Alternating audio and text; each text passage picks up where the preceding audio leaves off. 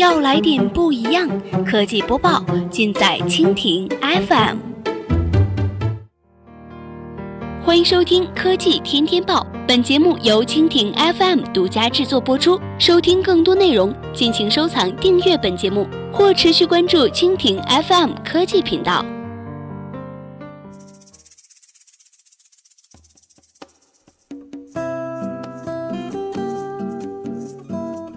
大家好，欢迎收听今天的海外播报。今天呢，我们来关注一下，传 YouTube 将推出新音乐订阅服务，与 Spotify 和苹果竞争。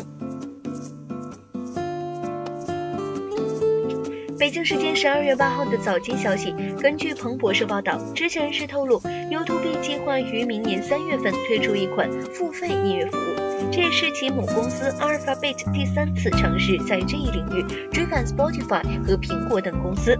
这项服务有助于平息唱片公司高管的不满，他们一直向 YouTube 索取更多的收入。知情人士表示，华纳唱片已经与之签约，YouTube 还在与索尼唱片和环球唱片展开谈判。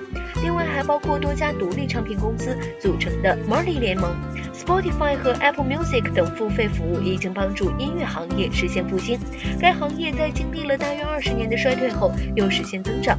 然而，大型唱片公司表示，如果不是因为 B 没有为其提供足够的补贴，他们还可以实现更快的增长。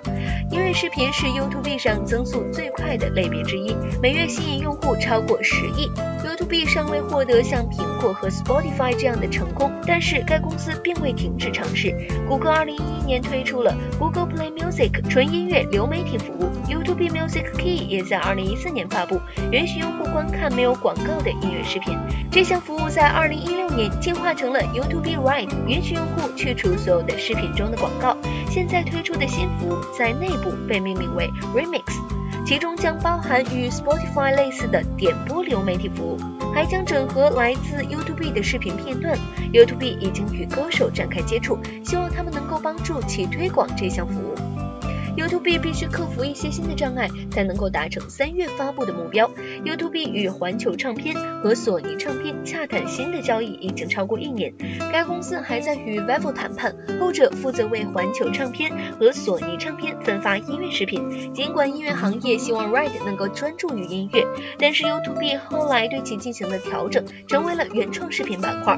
YouTube 还在去年聘用了前华纳唱片高管雷尔科恩，帮助其管理音乐业务，并。充当与唱片企业的联络员。谷歌今年早些时候还将很多的 Google Play Music 员工调往 YouTube，而科恩也宣布将开发新的付费服务。好了，以上就是我们今天节目的全部内容，感谢您的收听。如果你喜欢我们的节目，可以点击屏幕上方的星星来收藏我们的节目。明天同一时间，我们不见不散。